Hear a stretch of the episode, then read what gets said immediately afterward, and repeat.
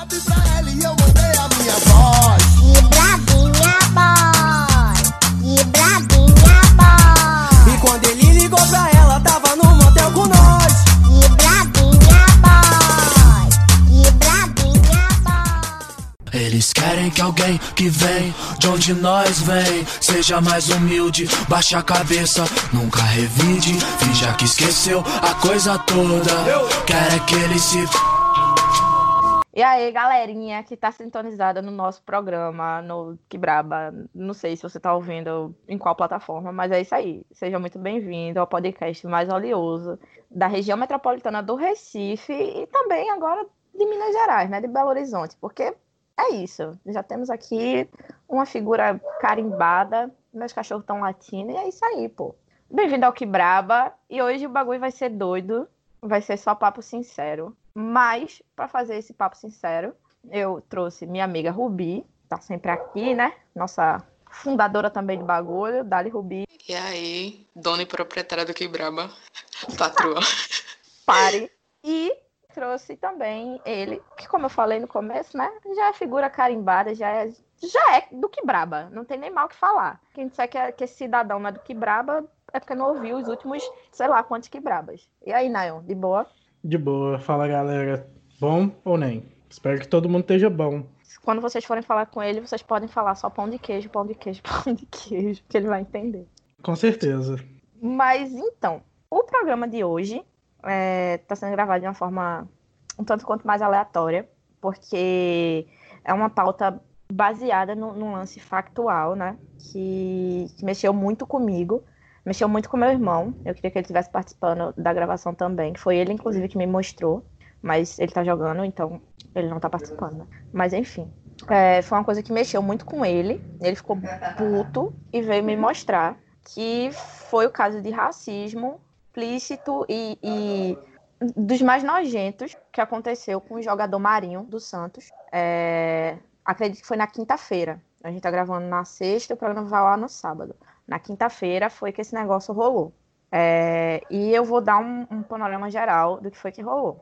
É, simplesmente um comentarista falou a seguinte frase: Eu mandaria, eu expulsaria ele do grupo e colocaria ele de castigo na senzala. Foi essa fala que foi feita. Marinho, só para contexto da situação, é um homem negro, um jogador de futebol negro. E isso me chocou assim de uma forma absurda quando meu irmão me falou e depois quando meu irmão me mostrou o vídeo, porque tipo a gente tem uma ilusão, né? A gente tem uma, uma sensação, talvez, na bolha que a gente. que essas situações meio que pararam de acontecer, tá ligado? Que o racismo mais que a gente sofre, pelo menos é a impressão que eu tenho dentro da- das coisas que eu consumo, é que, tipo, o racismo que a gente vive hoje é, é aquele racismo estrutural, né? Aquele racismo que impede um homem ou uma mulher negra de atingir cargos altos, ou que impede um homem ou uma mulher negra de entrar na faculdade, ou que mata o homem ou a mulher, a criança negra dentro da favela. São, são esses, assim, é, que são extremamente violentos, são violentos pra caralho, que revoltam pra caralho, que a gente tá, tipo, lutando pra caralho pra, pra mudar essas coisas. E, tipo, a gente sempre tem essa. Pelo menos eu tenho essa falsa sensação de que é, a gente meio que superou ou que a gente começa a superar esse esse racismo mais verbalizado, sabe? Que é tipo você chamar uma pessoa negra de, de macaco, de escravo, enfim. E esse caso específico, né, que é mandar a pessoa para a senzala, dizer que a- o lugar da pessoa é na senzala, que a pessoa, a pessoa tem que voltar na senzala, tem que ficar de castigo na senzala e tal. São coisas que, tipo, realmente a gente tem, eu pelo menos tenho muito essa sensação de que, porra, é um bagulho que ficou meio que ultrapassado, sabe? Principalmente na mídia, velho. Como é que você, tipo, na mídia é uma coisa que tá sendo super policiada? Primeiro, porque é crime. Racismo é crime. Racismo dá cade... deveria dar cadeia, né? Da cadeia é. Seria no mundo ideal, mas enfim. A gente tem. é, a lei diz que racismo pode dar cadeia, velho. E tipo. Então, os meios de comunicação, primeiro, por, por, por questão, tipo, legal, né? Não vou dizer nem que é por questão de desconstrução mesmo, de respeito, mas é por uma questão legal. Os meios de comunicação é, meio que aboliram essa coisa, né? Do, do racismo mesmo na, nos seus produtos e tal. É, e você vê um comentarista esportivo lançar isso na transmissão, saca? Eu fiquei extremamente aterrorizada.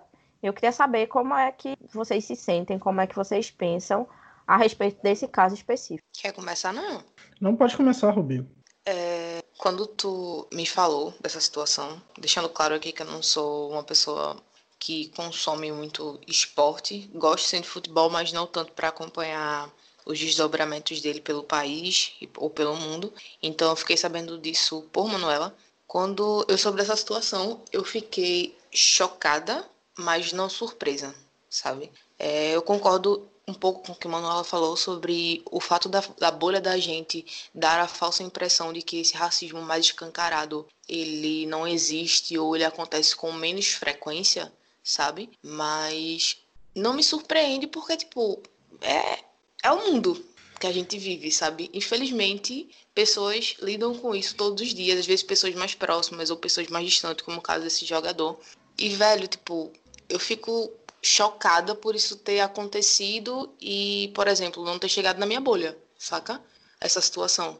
Eu ter que descobrir isso por terceiros. Não sei como é que ficou a repercussão desse, desse rolê também, mas não me surpreende, sabe? Eu fico triste por dizer isso. Que uma situação de racismo tão explícita com um rapaz e que provavelmente veio de um homem branco é... tem acontecido, sabe? É, é isso, não tenho muito o que falar, velho. Bom, é, essa situação também chegou a mim é, através da Manuela, né? Eu gosto de futebol, mas assim como a Rubi, é, eu não acompanho tanto. Normalmente eu acompanho só meu time, que é o Atlético Mineiro, saudoso galão da massa. E mesmo assim acompanho muito raso, muito de uma forma muito rasa. Eu assisto jogos e tudo, mas não me preocupo com as notícias esportivas do meu time. É, mas esse caso de racismo, ele não é o primeiro, infelizmente, nem vai ser o último, né? É, muito a gente acompanha, né, desses casos sempre, é, volta e meia eles, eles retornam, né? É, já tivemos inúmeros casos com inúmeros jogadores e fica uma sensação de impotência é, para a gente, porque é uma coisa, como a Manuela falou, uma coisa que deveria já ter sido ultrapassado, principalmente no futebol. O rei do futebol, né, a pessoa que é considerado rei do futebol, Pelé é uma pessoa negra, apesar dele não se considerar negro, mas ele é uma pessoa negra.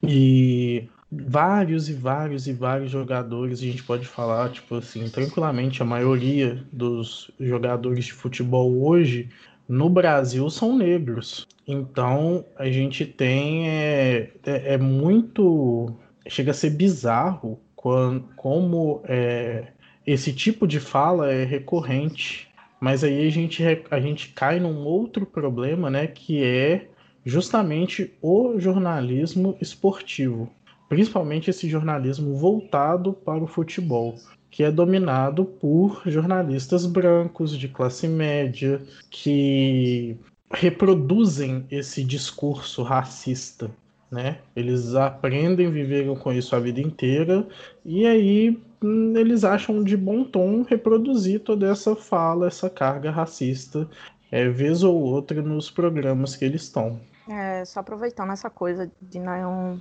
ter falado, né, sobre o jornalismo esportivo em si, se a gente entra no panorama histórico do jornalismo, principalmente aqui no Brasil, de como o jornalismo surge e se desenvolve no Brasil, ele surge e se desenvolve meio que, meio não, né, na mão de homens brancos. Ele surge e se desenvolve é, na mão da burguesia, digamos assim, principalmente é, falando sempre desse jornalismo mais industrial, mais mainstream, não estou falando do jornalismo de resistência, né, que a gente teve bastante no período principalmente da ditadura e tal, e que eu não tenho propriedade para falar do assunto, porque eu nunca me aprofundei é, em pesquisas jornalísticas nesse período da história do Brasil. O que eu posso falar é dentro de uma disciplina, inclusive, que eu cursei é, na graduação, que era é, mulher e jornalismo, era algo relacionado assim. E o jornalismo surge na mão da elite branca masculina, principalmente. O futebol chega no Brasil nos pés de homens brancos, né? Só que o futebol realmente ganhou notoriedade, ganhou, tipo, o Brasil se tornou o país do futebol nos pés de homens pretos. E, tipo, se você vai procurar dentro do jornalismo é, esportivo, principalmente, homens negros, você vai ver que não é a grande quantidade que tem de homens brancos. E se a gente for ainda fazer um recorte mais profundo que a questão da mulher, se você achar uma mulher branca já não é tão fácil dentro do jornalismo, eu não vou dizer que é tão difícil de encontrar, porque né, começa com, com essa questão de colocar mulheres e tal, mas quais são as mulheres? Eu realmente, eu, Manuela, que tipo, passei boa parte da minha graduação estudando é, jornalismo esportivo, eu não era da área cultural, eu vim para a área cultural, para a área de periferia e tal, área negra já, tipo, no, literalmente no final da, da graduação, no meu último ano de graduação foi que eu entrei nessa área. Eu não era, eu era da área esportiva. E eu não lembro de uma mulher negra que seja jornalismo esportiva. Se vocês souberem, alguém, por favor, citem o um nome, tipo em escala nacional, mesmo em escala estadual. Porque eu não consigo, não consigo lembrar. Eu já entrei em diversas redações. É, na verdade, eu entrei na redação dos três principais jornais daqui de Pernambuco. Eu entrei na redação da Rede Globo, aqui em Pernambuco. E eu vou dizer a vocês, a única redação que tinha uma pessoa negra na editoria de esportes, falo isso com tranquilidade, sem medo de errar, foi a editoria de esportes, de, de jornalismo esportivo da Globo, que tinha um jornalista negro. Agora, se eu não me engano, deve ter dois ou três. Mas na época que, que eu fui, tinha um jornalista negro dentro da, da, da, redação de esportes. E uma mulher. Mas eu lembro que, que já eram em três, assim, o número de mulheres. Mas eram mulheres brancas, sabe?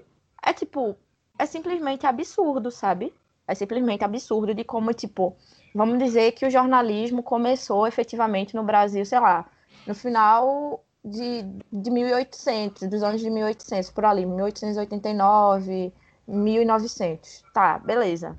E, tipo, caralho, a gente já tá, tem mais, mais de 100 anos aí, 120 anos no negócio, e, tipo, não evoluiu. Não evoluiu. Porque, inclusive, o que Braba nasce do déficit de ter espaço na mídia para jornalista negro, para jornalista periférico.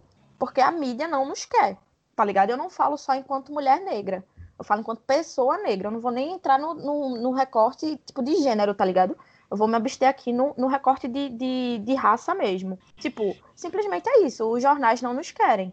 Eles nos querem uma pessoa, pegar uma pessoa negra e, tipo, tá, tá ali, tá ligado? É a cota para dizer que não tem, não tem jornalista negro aqui dentro da redação. Se você entra numa redação, se você é tipo uma pessoa negra minimamente politizada de questão racial, você se sente mal, velho. Eu lembro que a primeira vez que eu entrei numa redação de jornal foi tipo, eu ia largar o curso. Eu não lembro se Rubi já estava no curso. Eu não era ainda amiga de Lúcio, hum, nem sonhava em conhecer Nayon. Mas eu lembro que na época eu conversei com Catarina, que foi minha melhor amiga assim hum, na minha graduação. Sem ela, definitivamente, eu não teria me formado. Eu olhei pra cara dela e disse, Cata, na moral, isso não é pra mim não, vou fazer outra coisa, vou estudar pro Enem, vou fazer outro bagulho. Isso não é pra mim não. Você se sente mal, tá ligado? Você vê as pessoas olhando para você diferente, você vê que não tem pessoas como você lá, não tem pessoas como você lá, tá ligado? Simplesmente não tem. Caralho, o que é que eu tô fazendo? Uma profissão que, tipo, as pessoas simplesmente não me contratam, tá ligado? Tipo, é um bagulho, assim, absurdo. E isso reflete num absurdo como esse. Eu vi que, que o cara que falou essa merda é um radialista. Você trabalhar com rádio, que é o principal é, é meio de comunicação assim, que, que, atinge, que abrange, que abarca, que consegue chegar em todas as pessoas, porque tem sinal de rádio no Brasil inteiro. Então, tipo, tem lugares que não tem sinal de TV, principalmente agora nesse, nesse rolê de ser tudo agora, tipo, acabou analógico, né? Tudo digital e tal. Então, eu acredito que tenha lugares no Brasil que não chegam o sinal digital da TV digital, então você meio que fica, tipo, literalmente refém de rádio. A própria condição financeira, né? Você comprar uma TV, tipo, é muito absurdo a gente pensar que todo mundo tem dinheiro ou tem teto para comprar uma TV. Se você passa na, nas ruas, assim, você vê que as pessoas que estão em condição de rua, elas têm um radinho, então, tipo, rádio é, é tipo, o, o meio de comunicação é, de certa forma, mais democrático, né? Que chega em todas as pessoas. Você vê pessoas, tipo, extremamente ricas ouvindo rádio, você vê pessoas, tipo, extremamente pobres ouvindo rádio. Então, tipo, esse veículo rádio, a gente tem que ter, tipo, um amor, um cuidado muito grande em como a gente vai trabalhar a rádio, de fazer o rádio ser uma coisa, tipo, realmente democrática, uma coisa realmente, tipo, educadora e fazer uma comunicação, tipo, de qualidade, uma comunicação ética, tá ligado? Porque chega em todo mundo, velho. É um bagulho que chega em todo mundo. Você chega ser irresponsável assim, fala, hahaha, eu mandava ele pra senzala, mandava ele ficar de castigo na senzala. Caralho, velho. Caralho, sabe? É tipo, muito revoltante. E eu queria que vocês é, falassem um pouco sobre como é o contato de vocês com o jornalismo e, quando, e como vocês veem esse, essa questão do jornalismo é, com as pessoas negras e o compromisso que o jornalismo tem ou deveria ter com o debate racial. Vamos lá. É agora eu vou fazer meu lugar de fala. é, eu sou estudante de jornalismo, como o Manu falou, e eu descobri, assim, entre muitas aspas, desde o segundo período que o jornal impresso não é um lugar para mim, tá ligado? Porque a gente fez. Aqui na UFPE a gente tem uma disciplina que às vezes leva a gente para fazer visitas dentro de jornais. E numa dessas visitas, eu. A gente, minha turma, na verdade, foi para um um dos maiores jornais daqui de Pernambuco. E eu entrei na redação eu só vi gente branca. E aí, tipo, só vim ver uma, avistar uma pessoa negra, assim, quando fui mais um pouquinho profundo, que era na aula de fotografia. Que eu vi um rapaz e eu fiquei, tipo, Jesus, o que está acontecendo aqui? E eu olhava para os cantos da redação, tipo, a, a estagiária que tinha lá o, o, próprio estereótipo da moça branca, de classe média alta e tal, não sei o quê, apresentando pra gente as editorias e não sei o que, ah, editoria de não sei o quê, não sei o que, não sei o que, não sei o que. E desde que eu entrei no curso, eu sempre me senti muito afim na área de cultura. E quando ela me aponta para a bancada da área de cultura, eu só vejo gente branca. E eu entrei em desespero. Porque é, não é que eu não me veja trabalhando em outras coisas, mas é porque a cultura é o meu xodó, sabe? É o cantinho do, da comunicação onde eu me encontro e eu me sinto mais segura para falar. E aí quando eu olhei para lá, eu vi tipo um cara branco e umas outras mulheres brancas, eu olhei para outro lado, vi, não tinha ninguém preto ali, eu fiz, é, infelizmente não vou estar podendo, né, amados? E isso reflete em total a comunicação no Brasil inteiro, sabe? Tipo, ninguém leva em consideração que a maior parte da nossa população é negra, tá ligado? Quando vai fazer comunicação, quando vai trabalhar com comunicação. E é por isso que esse tipo de situação onde o cara foi racista abertamente acontece. Porque cai-se na falácia de que negros no Brasil são minoria. E não são. E é isso que me dói, saca? A gente é a maior parte da população dessa desgraça desse país. A gente é quem faz tudo funcionar, desde principalmente dos trabalhos mais de base mesmo, até trabalhos mais importantes, mas é a gente, gente preta que está lá, que está fazendo isso ir para frente. Por que a comunicação não se dirige diretamente para a gente? Porque a comunicação fala diretamente com pessoas brancas, com pessoas de classe média, classe média alta. Por que não o inverso, sabe? Isso sempre me incomodou muito ao longo da minha jornada dentro do curso e é até por isso que o que Brava surge, sabe? Que é a nossa necessidade de falar com pessoas negras, principalmente periféricas, que não têm a oportunidade de entrar na academia, de fazer uma universidade às vezes, ou que não tem esperança de alcançar isso em algum momento da vida, tá ligado? Que Braba surge para suprir, literalmente, criar um, um espaço pra gente porque os espaços que existem hoje não nos aceitam, não nos cabem, saca? Isso é muito duro de dizer que a profissão que eu escolhi para mim e que eu posso dizer tranquilamente que é o meu sonho, ela não, como é que eu posso dizer, ela não me, me abraça, sabe? Tipo, não tem espaço para mim lá. Isso me dói muito, tá ligado? Dói muito porque quando eu, acho que eu comecei o curso, mais ou menos estourou aquele rolê com Maju, que o pessoal ficou é, fazendo comentário racista no Instagram dela e tal, não sei o quê. E aquilo me atingiu de uma forma porque eu entrei em jornalismo na esperança de trabalhar com TV. E aí eu vi uma mulher negra, claro que ela pele retinta e tal. Eu sou negra de pele clara, mas eu vi uma mulher negra sendo duramente atacada por fazer o seu trabalho e seguir os seus sonhos, tá ligado? E eu comecei a me questionar se aquilo realmente era para mim. Tanto é que hoje eu prefiro muito mais fazer trabalhos só com áudio do que com audiovisual. Não que, que eu não, não trabalhe com isso diretamente, tenho um estágio e às vezes eu preciso fazer uns materiais audiovisual, mas eu tenho a preferência por estar no âmbito do rádio porque não necessariamente as pessoas me veem ou vão me conhecer, tá ligado? Isso é pesado de dizer. Não é, não é normal você falar para para as pessoas que você tem medo de fazer algumas coisas ou que você tem medo de trabalhar em determinados ambientes porque não quer ser chamada de macaca, porque não quer ser confundida com qualquer outra coisa que não seja a profissão que você faz, que você estudou para isso, saca? Dói. É isso. Mais uma vez eu me expondo aqui nesse programa. Mas é uma boa exposição, Rubi, nesse caso. Bom, é, é, eu queria colocar o, o ponto, né, Rubi, que tocou no caso da Maju. Eu não fiz jornalismo, né? O único contato que eu tenho com jornalismo é através da televisão, do rádio, da internet, né? Dos sites, dos portais de notícias que a gente tem. E é, mas é, é uma coisa assim, você vê que as próprias matérias, né, próprio conteúdo das notícias que são transmitidas, eles também carregam um viés racista, até pela forma como eles são propagados. É, na prisão de um jovem, por exemplo, se ele for branco, ele é um jovem. Se ele for negro, ele já é um traficante, um ladrão, o que quer que seja.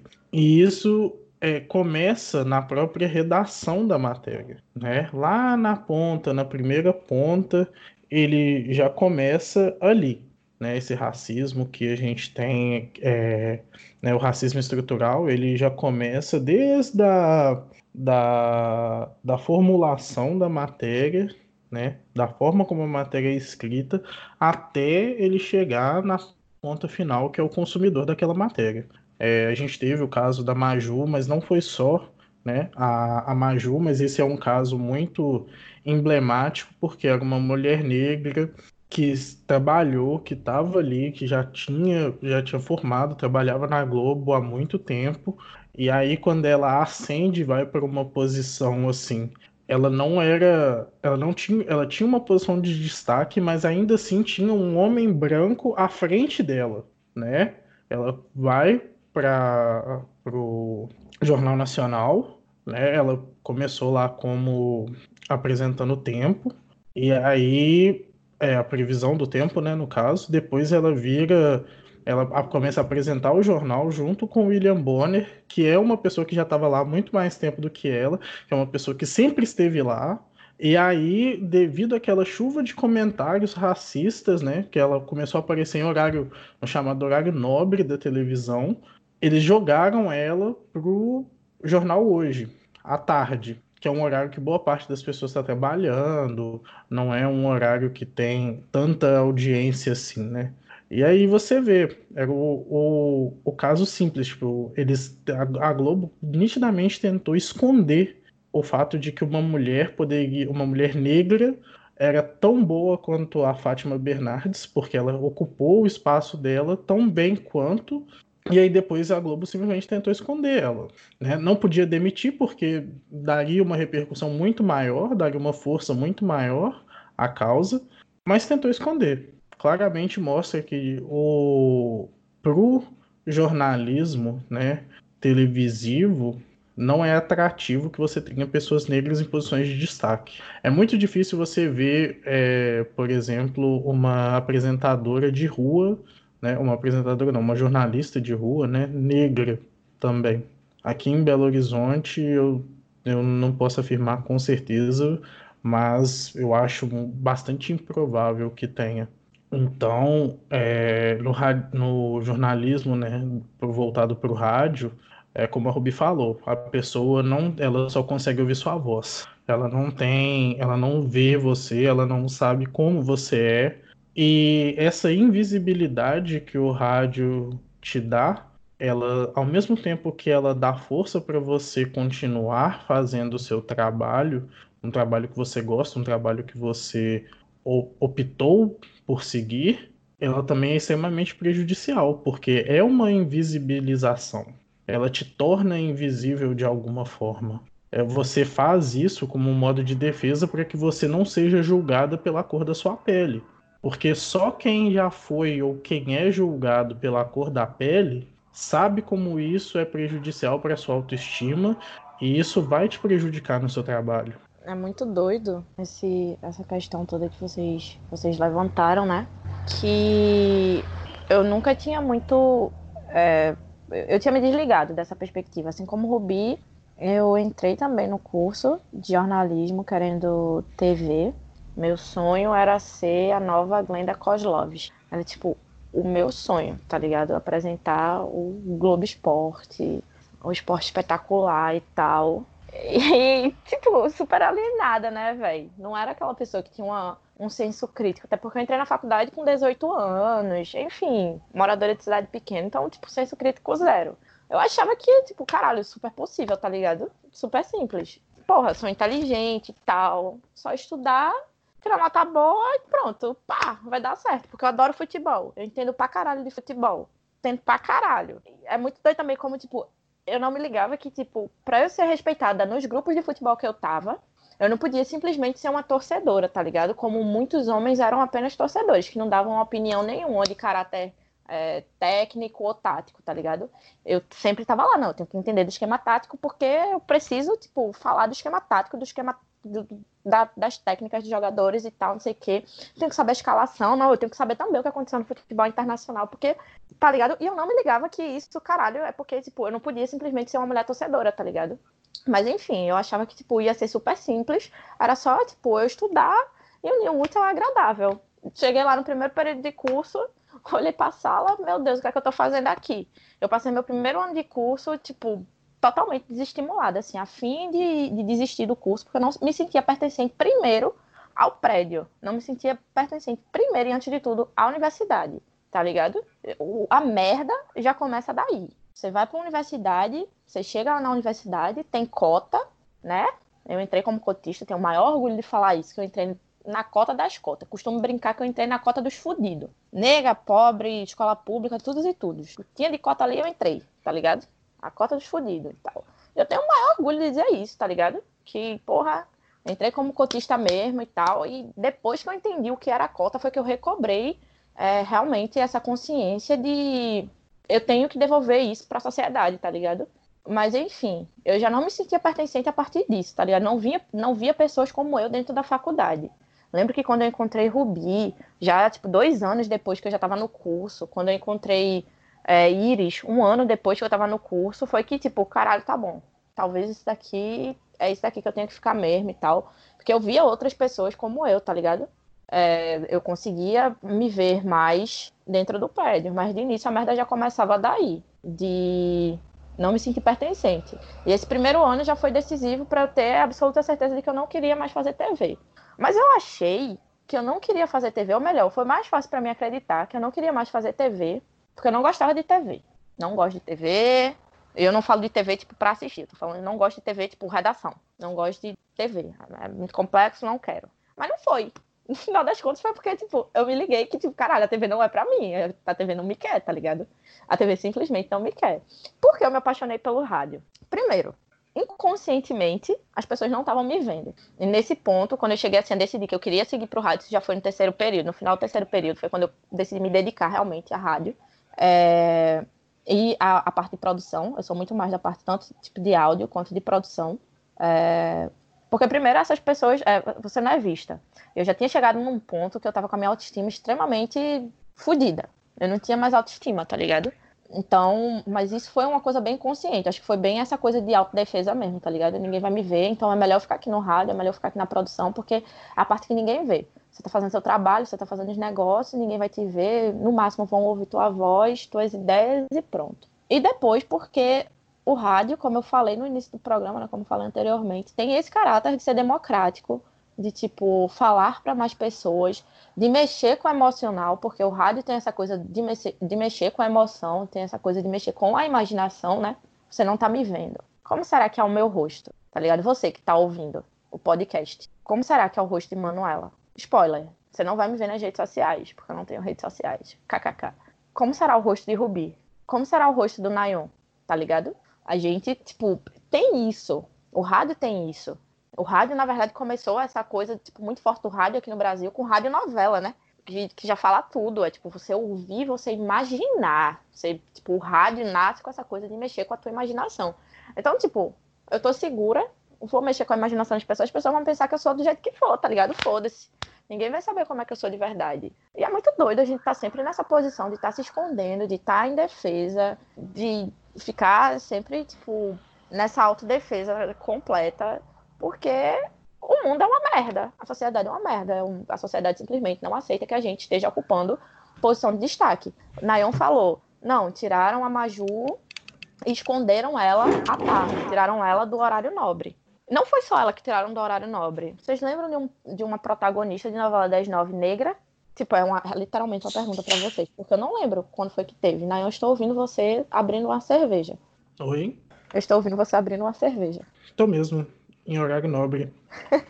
É como eu falei, tipo, vocês lembram de alguma protagonista de novela negra, assim, no horário nobre, na novela das nove? Porque eu não lembro. É aquela coisa, se você considerar a Juliana Paz uma mulher negra, teve ela. Ah, foi a Bibi Perigosa, né? Teve mais al- alguma recentemente? A, Bo- a Boleira, né, também? É, porque foi a Antes Juliana dela, Paz amiga. também. Teve Caminho das Índias, acho que foi em 2009, por aí. Em que ela foi protagonista também. Mas assim, se você considerar uma mulher negra, né? Tem esse adendo ainda. É, se você considerar a Juliana Paz uma mulher negra. Não estou aqui com paleta de cores, nem, nem nada longe de mim. Deve ser uma mulher negra, eu acho que eu considero sim. Ela é uma mulher negra, mas aí a gente recai para um outro recorte, né? Quais Exatamente. mulheres negras que são aceitas na mídia? Quais? Porque eu lembro que antes de tudo isso, qual foi o papel que, que a Juliana Paz fez? Gabriela. Ela fez a Gabriela. Estavam sempre filmando onde da Juliana Paz? A bunda da Juliana Paz. O corpo da Juliana Paz. O mesmo recai para Camila Pitanga, que é outra mulher negra. Que, tipo, eu acho que a última novela que eu assisti, que eu vi assim, a Camila. E foi, tipo, a última novela que eu assisti da Camila Pitanga, e que ela fez um papel expressivo. E foi a única novela que eu acho que ela não teve tanta essa exploração, tipo, do corpo negro. Que foi aquela lá do. Acho que foi Velho Chique, foi onde o ator Domingos morreu afogado e tal. Enfim, acho que foi a única novela que eu vi a Camila Pitanga atuando sem ter o corpo dela explorado de forma hipersexualizado, tá ligado? Porque eu lembro de uma outra novela que a Camila Pitanga fez que até prostituta ela foi, tá ligado? E é isso. Quais são, tipo, os lugares da mulher negra? Onde é que ela pode, tipo, ser ahn, protagonista?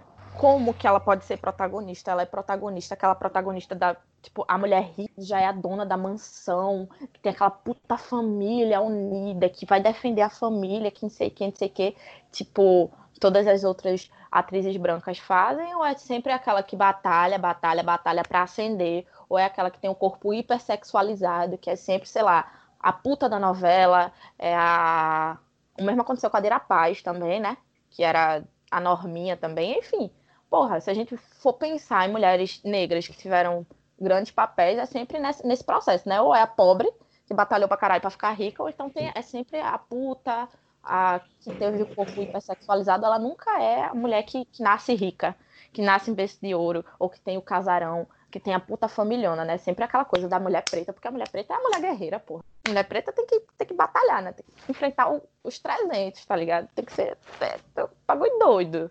E é foda, tá ligado?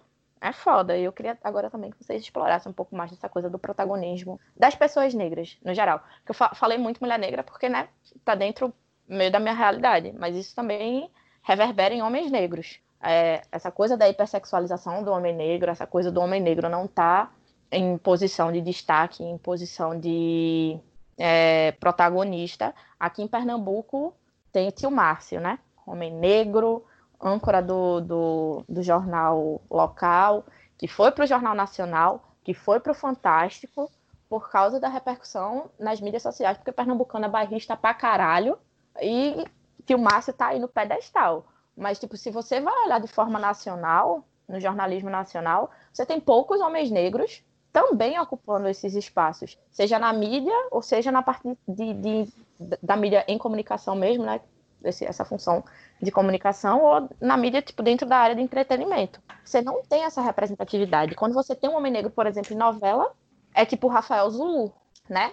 O negão, saradão, gostosão, que fica sem camisa pra lá e pra cá, que vez ou outra tem uma cena cômica focando no pau dele, porque o homem negro é, é o pau, tá ligado? Tem que ser o tanquinho e o pau. Foda-se, tá ligado? Você raramente vê um homem negro na novela sendo um cara inteligente. Ele é um malandro. Isso me lembra o Foguinho, né? O Lázaro Ramos em Cobras e Largatos. Ele é um malandro. Eu é ia cara- citar ele, Manuela. Eu ia citar ele. Exatamente. Mas pode falar, né? Seu lugar de falar aí. Não, é, queria colocar esse ponto, né, que a exploração da, do negro na, pela televisão, né, é sempre como ou é o, o cara que batalha pra caramba, que mora na favela e que sai de casa todo dia e que tem que trabalhar muito, que tem que ralar muito para ser alguém na vida, que é se você pegar, pegar o recorte né, é, social, é basicamente isso mesmo. O negro, ele ele rala, ele se fode, ele é a maioria no Brasil, mas ele tá sempre se fudendo por causa de uma elite branca que só quer explorar, explorar, explorar. Mas da novela a gente não vê a representatividade, a gente e as novelas, as séries, é, todas essas, os filmes também, eles reproduzem uma, uma noção, né, de que o negro é um malandro, o negro é sempre tem aquele jeitinho, aquele jogo de cintura, é, não, tipo, sempre tá pronto ali para dar um jeitinho nas coisas e não é bem assim, né? Tem muito negro que trabalha, que se esforça, que estuda muito, que consegue chegar em posições é, de relevância, né, de status social e que a gente não vê representado. O Foguinho é um caso mesmo que, tipo assim, ele só fica bem de vida quando ele faz um, ele faz um acordo, acho que ele trai o amigo dele para ficar bem de vida.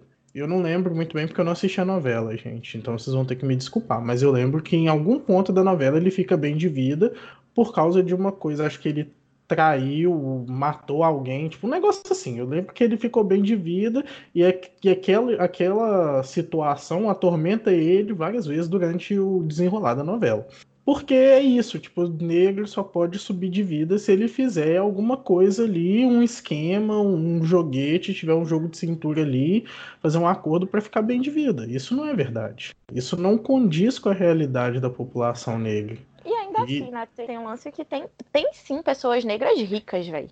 Tipo, se a Sim. gente vai pro, pro mundo do entretenimento, se a gente vai. Caralho, isso explora a fantasia, explora o sonho. Tipo, você pode se basear na realidade pra fazer novela e tal, mas, porra, você pode explorar também um outro lado, tá ligado? Você pode também mexer com imaginação e tal. E não dizendo que pessoas negras só são ricas, só nascem ricas na imaginação, porque tem pessoas negras que nascem ricas. Qual o problema, tá ligado? De você colocar isso numa novela. Qual o problema? O racismo. É.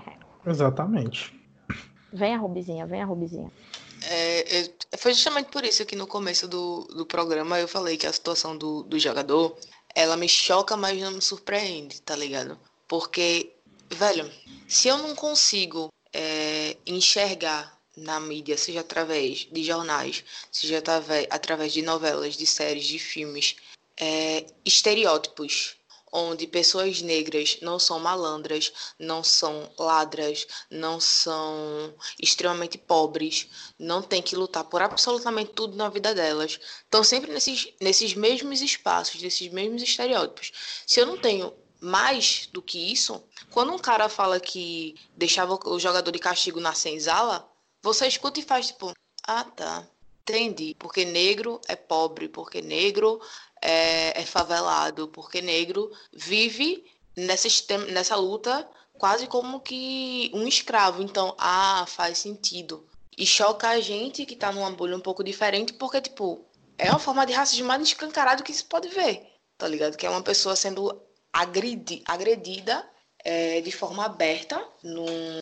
Eu não sei qual foi o, o meio de comunicação, se foi rádio, se foi TV, mas em rede nacional Rádio, foi rádio. sendo agredida em rede nacional por um pelo fato dela ser negra, tá ligado? Se a gente tem outros, como é que eu posso dizer? Se a gente tem, começa a enxergar o negro como sendo algo além do favelado, além do malandro, além do, da pessoa que sempre tem algum, algum plano ou sempre arma alguma coisa para conseguir se safar da melhor forma, esse tipo de situação não passa em bran- em branco, tá ligado? E daí a importância de- da representatividade, de se ter pessoas negras em todos os lugares, em todos os papéis, a todo o momento, saca? Tem um, um ator, é, como é o nome dele? Tiago Tomé. Ele trabalha na Globo, sempre fazendo alguns, quase sempre fazendo os papéis menores, secundários, um negro retinto. E ele fez uma live há um tempo atrás comentando sobre o fato dele ser ator e ser negro com relação a papéis. E ele falou, tipo, eu não vejo problema eu interpretar um traficante, como foi o caso de Em A Força do Querer. Acho, eu me esqueci o nome do rapaz, Jonathan, não sei das quantas, que ele fez o Traficante Sabiá. Eu não vejo problema em interpretar um traficante como Sabiá, por exemplo, se ele tiver uma história. Se antes dele aparecer na novela enquanto traficante, é, desenvolvam o personagem dele para a gente entender o porquê ele é traficante. Não ele simplesmente aparecer comandando uma boca com uma metralhadora embaixo do braço saca? Eu pego esse tipo de papel se ele, se ele for bem desenvolvido e bem feito para não ficar só no estereótipo negro, traficante, que mora em periferia, que não fez nada da vida, saca? E é bem isso, tipo, o problema não é o papel em si, não é o negro malandro, não sei o quê, mas é porque as pessoas negras não, não deixam de ser, não conseguem ser mais do que isso, tá ligado? A primeira vez que eu vi uma pessoa negra rica numa novela foi em Amor de Mãe, que começou esse ano, foi com a personagem de Thais Araújo e que ela é riquíssima, filha de um embaixador, não sei da que, uma mãe é, também ri, muito bem rica e tal, não sei o que, e ela consegue construir sua carreira em cima disso, tá ligado? Foi a primeira personagem negra rica que eu vi na TV aberta, por exemplo. E eu vou fazer 21 anos, tá ligado? Então, quer dizer, ao longo da história. é, ao longo da história, é, a gente tá sempre repetindo as mesmas coisas, colocando as pessoas negras no mesmo lugar e é por isso que esse tipo de situação acontece e vai continuar acontecendo se a gente continuar fingindo que nada tá acontecendo, tá ligado? Comentários como esse, de dizer que vai mandar um cara pra senzala, de chamar alguém de macaco, é, de dizer que a pessoa é, é ladra, você entrar na loja e você ser seguido, ser seguido por algum segurança, você não ser atendido em determinados ambientes, entendeu? Você não ver pessoas negras em ambientes mais ricos. Isso tudo vai causar estranhamento, isso, tudo, esse tanto de situação vai continuar acontecendo se a gente não mudar, se a gente não enxergar que, tipo, a gente tem essas construções por conta dessas pequenas coisas, tá ligado? Por conta da gente não ter pessoas negras em posições de destaque ou em, sei lá, se for pensar em novelas, terem seus personagens desenvolvidos como qualquer personagem branco tem. É isto. Militei. Voltando ao caso ao caso específico do Marinho, tipo, me choca muito, porque caralho, o futebol aqui no Brasil só é o futebol do Brasil por causa de pessoas negras. É por causa do Pelé, é por causa, enfim, porra, tipo, se a gente for pegar os nomes na história dos grandes jogadores que a gente teve, seja da história tipo antiga ou da história presente, essa, essa história mais atual, a história presente foi foda, da história mais atual, é, são pessoas negras, tá ligado? Tipo, o Pelé, que, né, não vou nem, nem falar o que, o que eu penso do Pelé. O Pelé, se a gente vê mais agora, o próprio Neymar, o Ronaldinho Gaúcho, saca? A gente tem, tipo, a história do futebol brasileiro é composta de grandes nomes, e esses grandes nomes, vamos dizer que pelo menos 60% eu vou, vou colocar assim bem por cima, são, são pessoas negras. Como é, como é que, tipo, essas coisas ainda simplesmente acontecem no esporte que é estrelado por pessoas negras, tá ligado? É, é absurdo, é absurdo. De tantas formas diferentes, sabe? É absurdo de, de. Cara, é absurdo, é muito absurdo. É absurdo no nível que, tipo, só dá vontade de você partir pra, pra violência mesmo, sabe? Porque nesses casos parece que, tipo, é muito complicado de você ser didático, porque são coisas vindas de pessoas que não necessariamente estão fazendo a maldade, velho. A verdade é essa. As pessoas que fazem isso, principalmente dentro da mídia, estão fazendo a maldade, estão fazendo por mau caratismo mesmo. Não é que não saibam, não é que não tiveram os instrumentos, tá ligado? Mas são pessoas maldosas. Onde é, onde é que uma pessoa não sabe que você fazer, tipo, uma em, em milhares de achos, brincadeira com escravidão, com senzala, não é ofensivo, não é racista, saca? É muito absurdo, porque, tipo, a escravidão é um bagulho que é debatido dentro das escolas desde que você é pivete, tá ligado? Sei lá, na primeira série, segunda série, você já tá vendo é, assuntos relacionados à escravidão, a esse período péssimo da história brasileira, tá ligado? Não é uma coisa que a gente aprende que a escravidão foi um negócio ruim dentro da faculdade, não. Isso é uma coisa que a gente vê na escola, velho. A gente aprende, a gente vê imagem, imagem forte. Você criança vendo um ser humano magérrimo, extremamente desnutrido, com a corrente no pé, com corrente na mão, amarrado num, num tronco, levando chicotada. São imagens fortes, velho. São imagens fortes, coisas que a gente vê na escola, tipo, a gente criança, são coisas fortes que é para realmente a gente entender que isso não foi um período bom, que isso não é uma coisa boa, que simplesmente não é uma coisa boa. Como é que você acha que, tipo, é super ok você fazer uma brincadeira que faz é, referência a essa época da história com as pessoas, tá ligado? Tipo, o vídeo do Marinho contando como ele se sente com relação a isso. Eu, particularmente, não acompanho o Marinho nas redes. Eu não tenho redes sociais. Então, não tenho como tipo, dizer que acompanho alguém nas redes sociais.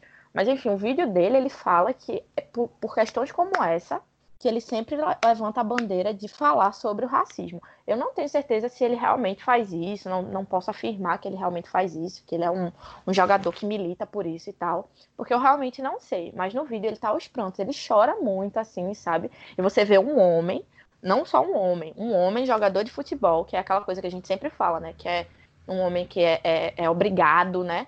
Pela pressão social mesmo, de ser mais rústico, de ser mais, tipo, aquela coisa machão mesmo, aquela masculinidade tóxica, você vê o homem chorando nas histórias do Instagram, falando sobre esse negócio, ele falando que é por isso que ele levanta essa bandeira de tem que falar sobre racismo, tem que acabar com o racismo, porque ele já viu amigos dele sofrendo por isso, mas que é chocante quando acontece com você mesmo, você só sabe de verdade como é quando acontece com você mesmo. Então, aparentemente, assim, é, é o primeiro caso mais explícito, né, que ele sofre é, muito provavelmente, com certeza, já deve ter sofrido de diversas outras formas, né? Com racismo, que a gente sabe que ninguém tá livre disso. Mas ele chora falando sobre isso, sabe? E, e é muito chocante, velho. É muito triste. É, o jornalismo esportivo é uma área extremamente tóxica, é uma área extremamente racista, é uma área extremamente misógina, sabe? É, eu comecei no curso de jornalismo, como eu falei, querendo ir para a TV, na área de esportes. E assim, todos os meus amigos próximos sabem o que foi que aconteceu comigo, porque eu desisti da área de esporte. Porque eu sofri racismo. Eu sou negra de pele clara.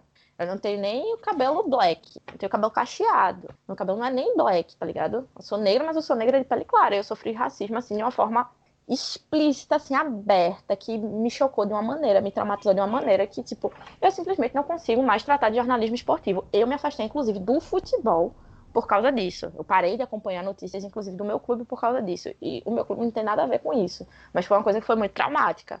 É muito traumático você chegar para fazer uma seleção de estágio no jornal, é, mandarem você ficar esperando que alguém ia aparecer para te chamar, e esse alguém que ia aparecer para te chamar só chegar para falar com você, quando na verdade chegou um menino branco também para fazer a seleção.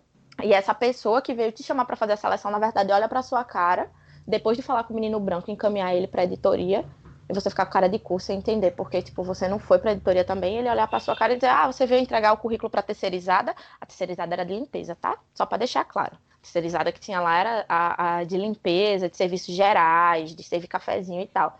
E eu olhar e fazer o quê? Não, você veio deixar o currículo para terceirizada?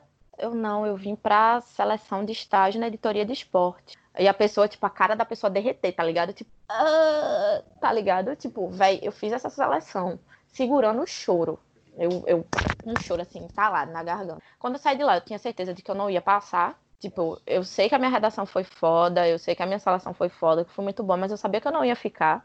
Mas eu simplesmente também desisti, tá ligado? É, não é para mim, não me cabe e é muito traumático. Tipo, você vê pessoas negras ainda passando por isso dentro, dentro, dentro da comunicação, dentro do esporte, dentro da vida, tá ligado?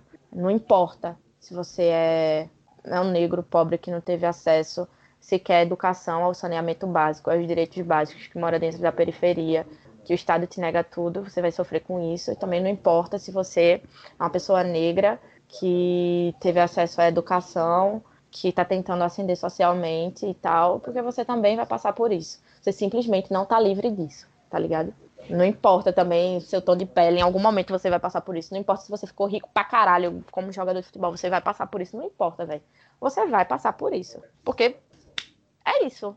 O mundo é isso. Eu queria saber se vocês querem colocar mais alguma coisa, sei lá. Falem aí, velho. É por essas e outras que eu encho o saco de todo mundo e falo que a gente tem que discutir as pautas raciais em todos os locais, em todos os ambientes possíveis e imagináveis, tá ligado?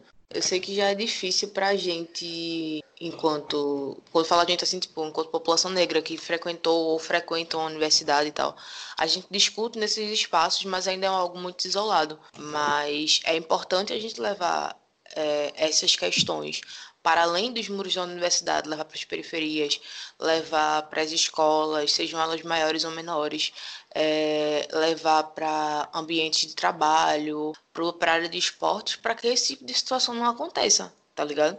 O caso dele em específico, mas ele sente mais porque ele aborda, pelo que tu disse, é, questões raciais no, dia a dia dele, entendeu? Ele faz questão de tratar dessas pautas, conversar sobre para as pessoas ficarem sabendo ou ficarem atentas a esse tipo de questão. Mas, repito, diga assim, tipo, é a primeira vez que eu vejo um jogador, por exemplo, se posicionar desse jeito.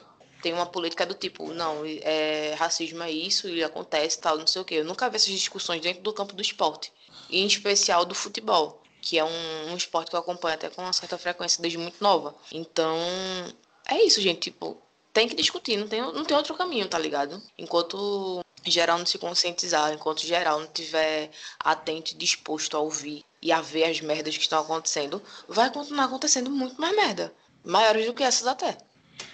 É, e é uma coisa que não acontece só no mundo do esporte, velho. O racismo ele tá aí, tipo, todo dia, em todo lugar. E como a Rubi falou, a gente precisa discutir isso. É, tipo assim, para ontem. Não, não é só no futebol, não é só é, no, no mundo dos esportes, é na sociedade inteira. O Quebraba, ele é um programa assim, ele é um programa feito por pessoas negras, para pessoas negras, e ainda assim a gente pode considerar o Quebraba um programa privilegiado, porque é que nesse programa, por exemplo, 100% das pessoas que estão participando frequentaram ou frequentam uma faculdade. E isso, tipo assim, não são 100% das pessoas negras que têm essa oportunidade de frequentar uma faculdade. Então, ainda assim, tipo, é, a gente tem que pegar e, como a Rubi falou, discutir isso fora dos muros da faculdade, fora do, do, da grande torre de marfim que é a faculdade. A gente tem que levar essa discussão para o cara lá da, da periferia que sofre racismo, tipo, no bar que ele vai com os amigos dele lá e ele não sabe, ele acha que aquilo ali é comum. A gente tem que levar essa discussão para os trabalhadores, para todo mundo, porque é uma discussão importante. A gente sofre racismo, a, a sociedade brasileira ela carrega é, frases e expressões de conotação racista que são reproduzidas aí desde os tempos da escravidão e a gente simplesmente não, não discute isso. Não, não pare, parece que não se importa mais. E mesmo que a gente leve essa discussão, né, que a gente consiga mudar todas essas falas, essa carga racista que a sociedade brasileira leva, vai ser um passo só que nós vamos estar dando em, em direção a uma sociedade melhor porque ainda tem muitas é, outras mudanças né, para que a sociedade seja uma sociedade realmente melhor. Se possível, a decapitação de toda a burguesia, mas isso é um sonho um pouco mais complexo, a gente trata num outro programa, mas é, tem muitas coisas, né? O Marinho fala que, tipo assim, ele chorou, que é uma coisa que ele vai, é, que ele fala o tempo inteiro na, na carreira esportiva dele, porque é uma coisa que o negro sofre desde pequeno. Em qualquer lugar que o negro tem um destaque, alguém vai tentar diminuir ele por causa da cor da pele dele. Isso é fato, isso é notório. A Manuela deu o exemplo do, do caso quando ela foi é, tentar um estágio. Isso é um fato. Se você vai num lugar onde a maioria das pessoas é branca, alguém vai tentar te diminuir por causa da sua cor de, da cor da sua pele. Independente se foi maldosamente, foi por querer, ou se foi sem querer, alguém vai tentar usar, alguém vai usar essa é, a sua a cor da sua pele como uma desculpa para te diminuir. E tem formas e formas, né? É, como tu falou, seja maldosamente ou seja não maldosamente, seja de maneira direta ou de maneira indireta, de forma consciente ou de forma inconsciente, tá ligado? Tipo, eu acho que nos últimos que braba que a gente gravou, é, boa parte deles foi sobre racismo, né? E nenhum deles foi tema repetido. Tipo, absolutamente nenhum deles foi tema repetido. É pra, tipo, pra vocês terem a noção de como, tipo, existem tantas formas diferentes de você ser racista, tá ligado? Trazendo para dentro da nossa bolha, que eu tenho certeza que todo mundo, é, nós três aqui que estamos gravando, e se você é negro e tá ouvindo esse programa, provavelmente você também tá dentro de uma bolha. Tipo, a bolha da gente é uma bolha de esquerda, com pessoas progressistas, é, homens que, que são empáticos ao movimento feminista, pessoas brancas que são empáticas ao movimento uh, antirracista, que são empáticos à luta das pessoas negras, mas que são racistas, velho. São pessoas, são homens que são misóginos, velho. Tá ligado? Não é porque a gente tá numa bolha progressista, não é porque a gente tá numa bolha de esquerda que não vai acontecer essas coisas. Não é porque é, você já defendeu determinada pessoa em determinada situação, que você tá livre de ser, sei lá, racista, misógino, tá ligado? Sabe? Tipo, às vezes você nem percebe você tá sendo, às vezes você percebe você continua sendo, porque é interessante, é uma coisa que, tipo, pra mim, não sei, tá muito meu discurso. Tipo, você nasce com privilégio, muito dificilmente você vai abrir mão desse privilégio, tá ligado? É muito difícil você abrir mão desse privilégio, porque você sair da sua zona de conforto, de ter tudo na sua mão, não é um bagulho fácil, não, velho. Mas você tem que estar disposto. A partir do momento que você levanta uma bandeira, que você levanta um discurso, você tem que estar realmente disposto a, a, a ser o menos hipócrita possível nisso, tá ligado? Sim, em algum momento vai afetar seu ego. Sim, em algum momento, porra, você vai sentir que você, sei lá, tá sendo injustiçado, que você tá perdendo, que não sei o quê. Porque você tá sempre numa posição, tipo, de tá ganhando, tá ligado? É tipo, puta que pariu. É... O homem que sempre teve no jornalismo esportivo. Vou perder uma vaga para uma mulher no jornalismo esportivo? Vou ficar tranquilo? Não vou, velho. Vou virar chacota no meio dos meus amigos. Porra, a mulher sabe mais de futebol que tu. Tá ali, ó, trabalhando na televisão e tu perdeu a vaga para ela. Saca? É tipo. Imagina se isso fosse, sei lá, uma mulher negra, um cara branco, perder a vaga no jornalismo esportivo pra uma mulher negra. Meu irmão, meu Deus do céu. Esse cara vai pra camada mais profunda da terra, tá ligado? Mas é isso, velho. Se você realmente tá do lado que quer realmente igualdade, que você quer que todo mundo tenha. Porque eu, eu nem defendo tanto a, a, a, igualdade, né? Eu defendo a equidade, que é outro bagulho. Mas enfim. A, a igualdade a gente só vai ter depois de um, um certo período de equidade. Mas enfim. É...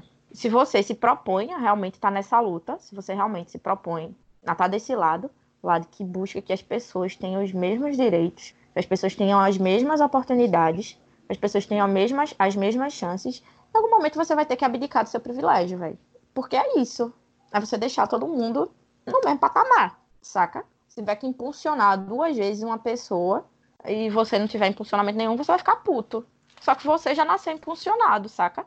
É uma problemática muito extensa. É... O racismo se aplica, tipo, de formas muito extensas formas diretas e indiretas, como eu falei, essa é uma forma, é a, eu acho que é uma das formas mais diretas de racismo. Não sei se vocês concordam comigo, né? Você literalmente fazer, é, reduzir a pessoa aquilo, tá ligado? Tipo, volta para uma senzala, voltar para uma senzala, você tá chamando o quê? Escravo, né?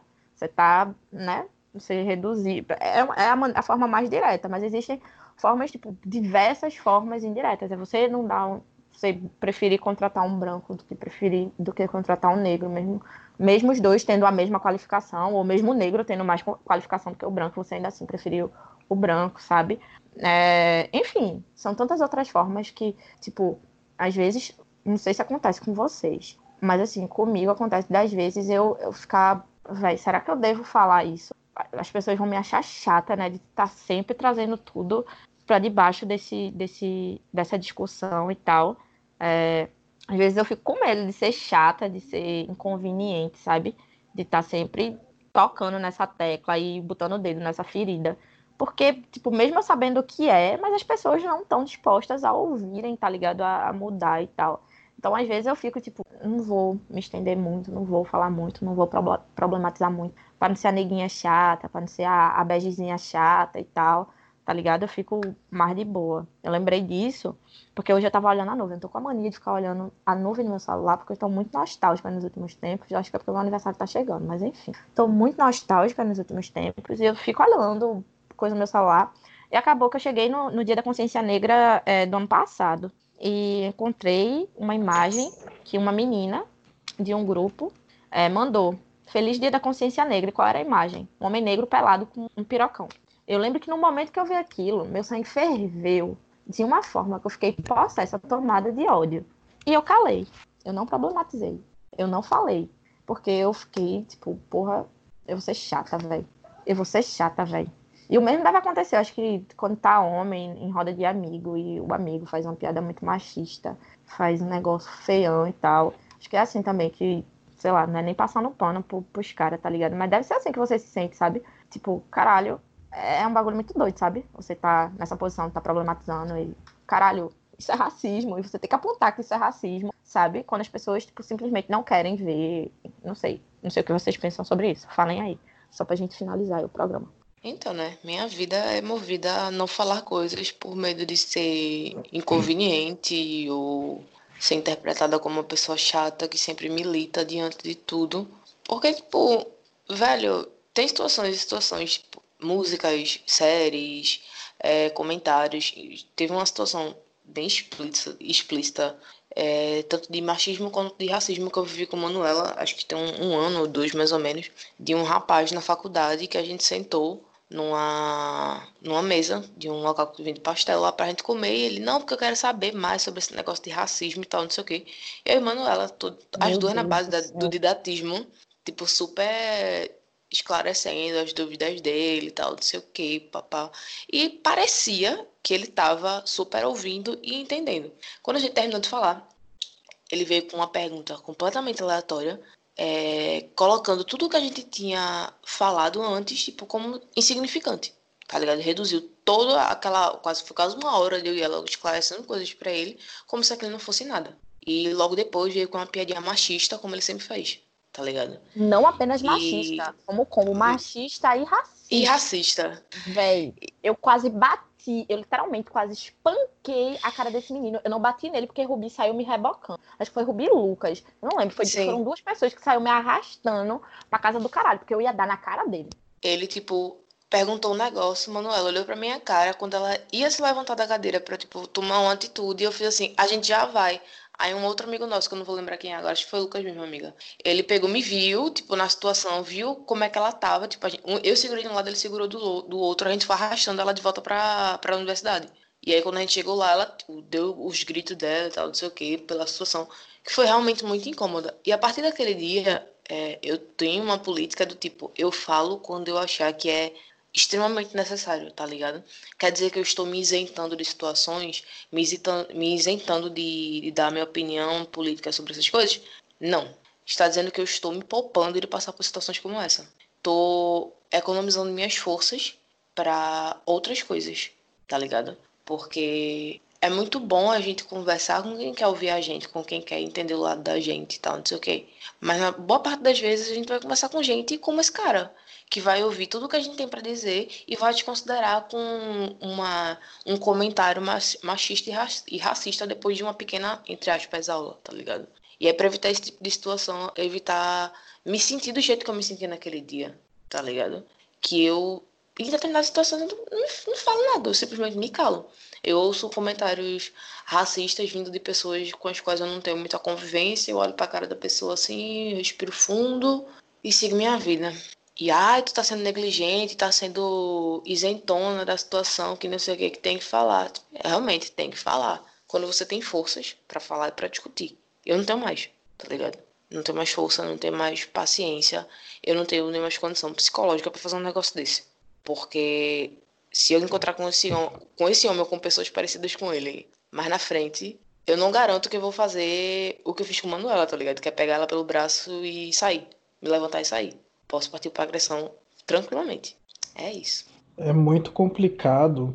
é, eu queria pegar uma carona na, na fala de vocês duas que não é porque uma pessoa está dentro de uma bolha progressista que ela vai ser vai ter todas as atitudes condizentes com aquele com aquela bolha. É, um homem pode ser sim é, antimachismo, só que ele nasceu numa sociedade machista. Ele vai reproduzir falas e comportamentos machistas em algum momento. Esse é o processo, o fato dele começar a defender uma causa, começar a entender uma causa, começar a militar por uma causa, faz parte do processo de desconstrução. E isso acontece tanto com o machismo, quanto com o racismo, quanto com a LGBTfobia. Todo esse processo é um processo lento, é um processo demorado, afinal de contas, ninguém nasce sabendo. Só que nós que somos negros, que somos, que militamos contra o racismo, da mesma forma que as mulheres que militam contra o machismo, que com, dos LGBTs que militam contra a LGBTfobia, chega uma hora que a gente cansa.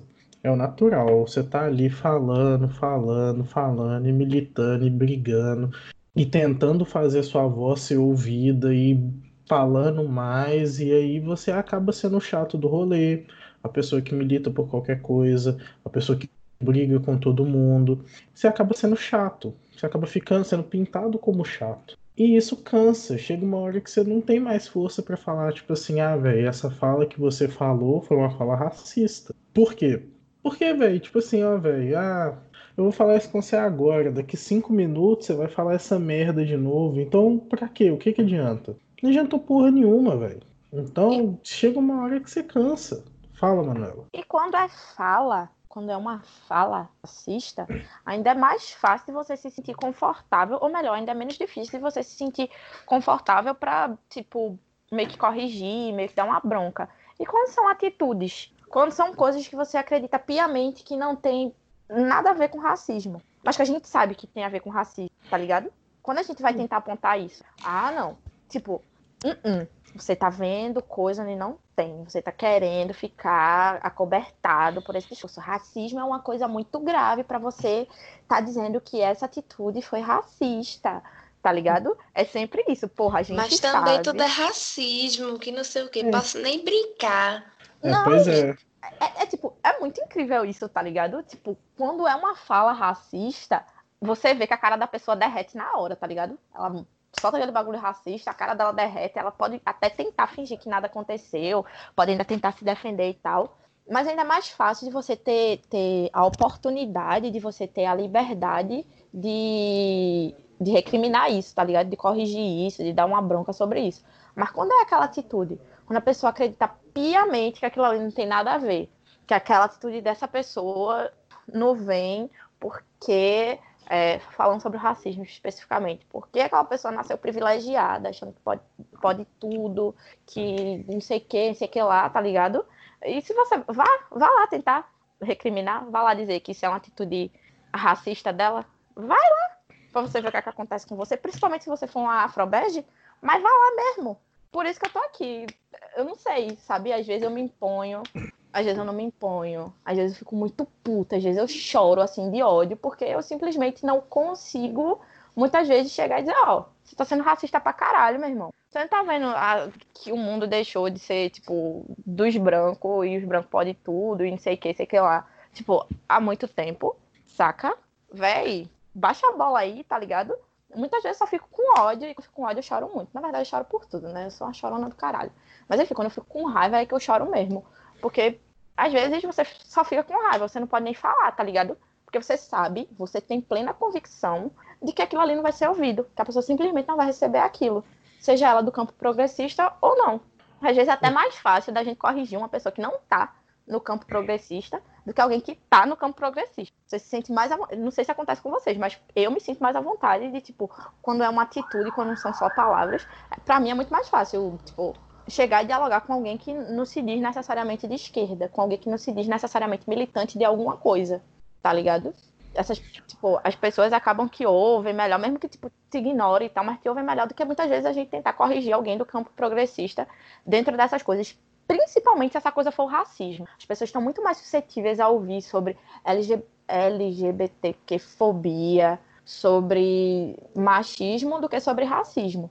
Tipo, isso é muito, muito, muito explícito, tá ligado? Eu não tô tirando isso do meu cu, não. Isso é vivência de militância, vivência de, de, de dentro do negócio mesmo, tá ligado?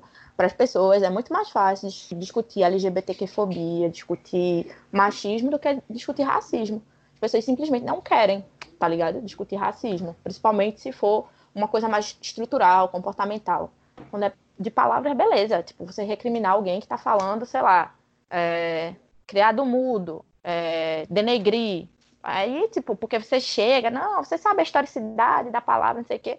A pessoa tá, beleza, porra, foda, tá ligado? Mas vai lá tentar corrigir um comportamento pra você ver o que, é que acontece com você. Pra ver se você não vira o vitimista ou, e, tipo, ah, você quer só o pano do racismo pra passar, que não sei o que, não sei que lá. Vai, o problema é que o pior, é, o racismo mais difícil de você é, corrigir é o racismo travestido de piada.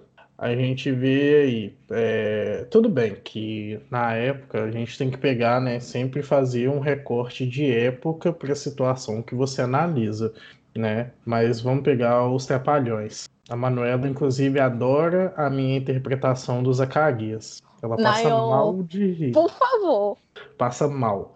Mas vamos pegar o recorte do, dos Trapalhões.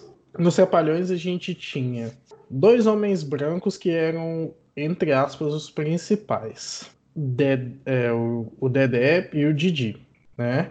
E a gente tinha um negro, que era o Mussum, e um nordestino, que era o Zacarias. Todo tipo de racismo, xenofobia que podia carregar naquele programa, todo tipo de estereótipo que podia ser colocado naquele programa foi.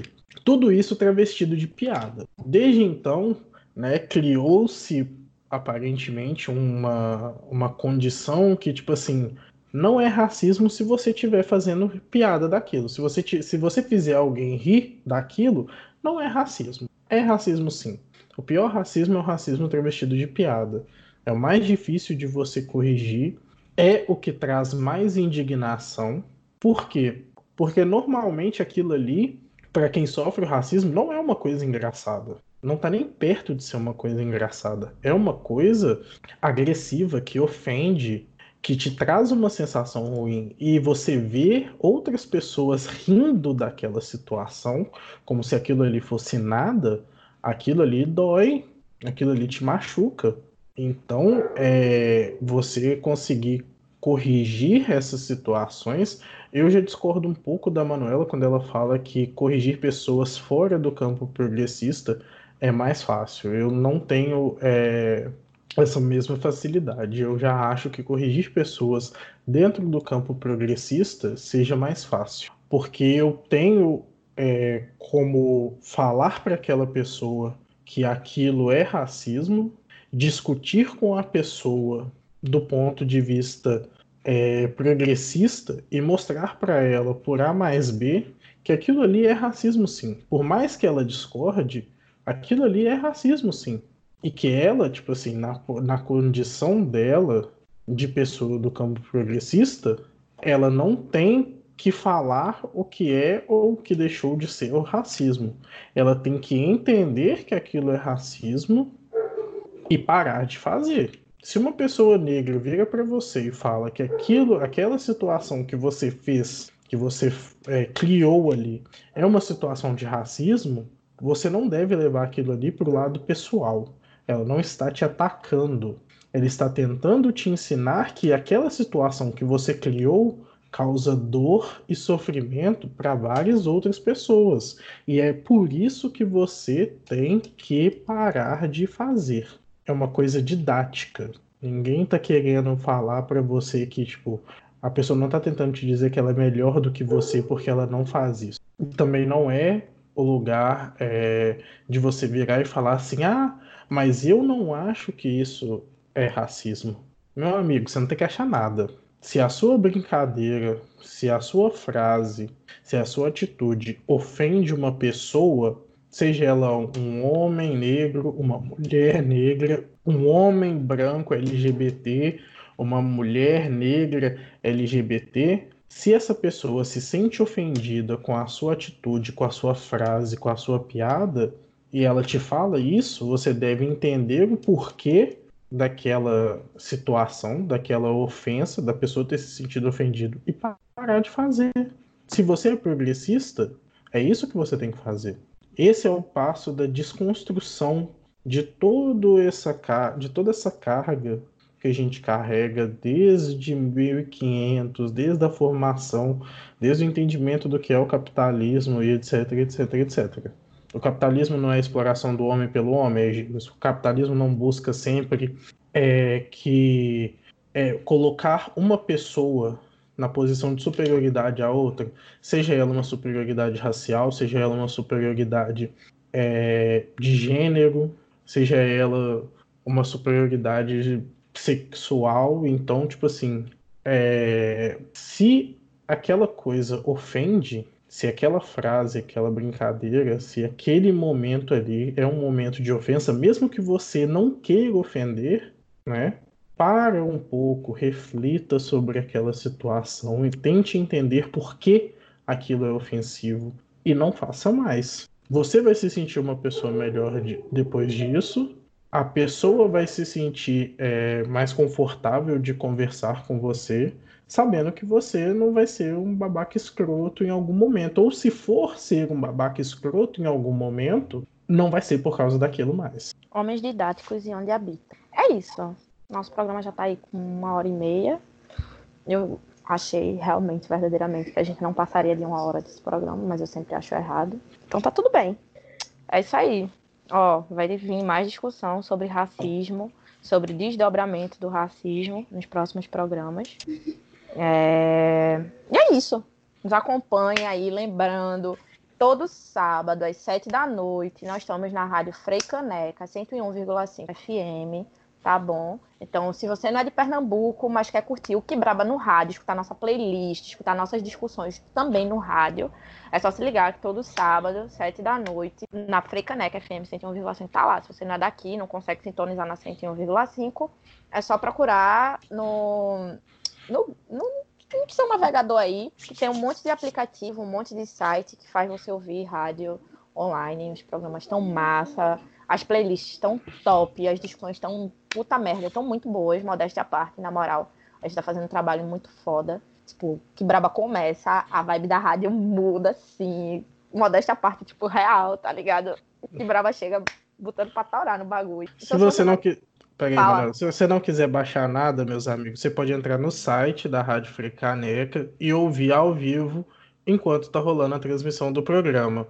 O que brabo é brabo. Isso que a Manuela falou, que o que braba muda a, a vibe da rádio, é verdade. Eu escuto frequentemente. Se você aí não tá, né, em, em Recife, você pode entrar na internet, abrir lá. A Manuela vai falar o site né, da rádio agora. Manuela. Peraí, porra, tô abrindo aqui. É, problemas. Eu não sou. Esse, é, esse, é o tipo de problema que a gente tem no programa ao vivo, meus amigos. As pessoas simplesmente não estão preparadas para o que acontece. Eu é não sou Manuela, mas o site é freicaneca.org. Ai, muito obrigado, Princesa, Perfeita. Princesa, perfeita aí, tá vendo? Esse é o tipo de, esse é o tipo de situação, é que nem o catarrão do Dodô lá no programa da Fátima Bernardes. Não, véio, Ninguém estava preparado. Ninguém estava preparado. Mas aconteceu. Esses são os problemas de um programa ao vivo. Eu tô passando mal. Eu nem fiz a interpretação do Zacarias ainda. Eu estou voltando pro final do programa. Enfim, galera. Vocês, por favor, acompanhem o Quebraba na rádio. Tem os programas e umas discussões muito massas. É, eu acho que as meninas estão subindo o Quebraba pro site também, os programas do rádio. Eu não tenho certeza, vocês estão fazendo isso? A gente vai começar a partir. Já era ter... A gente já era para ter começado, né? Só que estamos numa semana completamente improdutiva, tanto que estamos gravando podcast na, na sexta e a gente sempre grava podcast na quarta. Mas enfim, a gente vai subir também é, nas nossas plataformas e também vai ficar disponível no, no site da Freicaneca. Provavelmente no próximo podcast a gente já deixa tudo certinho aí para vocês de onde é estão os programas para vocês é, ouvirem caso não queiram ouvir ao vivo. É isso aí, meus amigos. A gente tem as redes sociais. Por favor, Rubi, as redes sociais do Quebraba. A menina das redes. Menino, o menino, aí, ó, ele não quis apresentar no começo, tá aqui, ó, apresentando no final, já se preparando pro próximo programa. Gostei. Eu não diga nada, mas enfim, né? Além da rádio, a gente tem um trabalho de rede- de rede social também muito massa, coordenado por mim e pela minha estagiária, vulgo a minha irmã. É, procura a gente, é só jogar arroba QuebrabaCast, tanto no Instagram quanto no Twitter. E no Facebook, só Quebraba. O Quebraba faz parte do coletivo Caixa de Brita e as redes sociais dele é instagram.com.br caixabrita, twitter.com.br caixabrita e facebook.com.br caixa de brita. É isso aí, meus amigos. Agora eu gostaria de. é, a gente já terminou a nossa discussão, né? Mas vamos passar para roda- uma última rodada de considerações finais, né? Vocês podem mandar beijos, despedir das pessoas e falar mais um pouquinho. Vamos lá. A Manuela tá rindo, ela começa. Mãe, quero mandar beijo pra ninguém, não, velho. É nós, tamo junto aí. Qualquer coisa é nós. Sigam aí a gente. É isso aí. Meu Deus do céu, o que é que tá acontecendo nesse programa? Mas é isso, gente. Valeu pra quem ficou até agora. E é nóis. Sigam a gente e dê biscoito pra gente na rede social, por favor. Eu trabalho só pra isso. É isso aí, galera. É, um abraço para todo mundo que ouviu a gente até agora. Um beijo na bochecha de vocês e. Uhul, Didi! Até semana que vem, Didi! É isso. Vai tomando cu. Perdi tudo. Perdi tudo.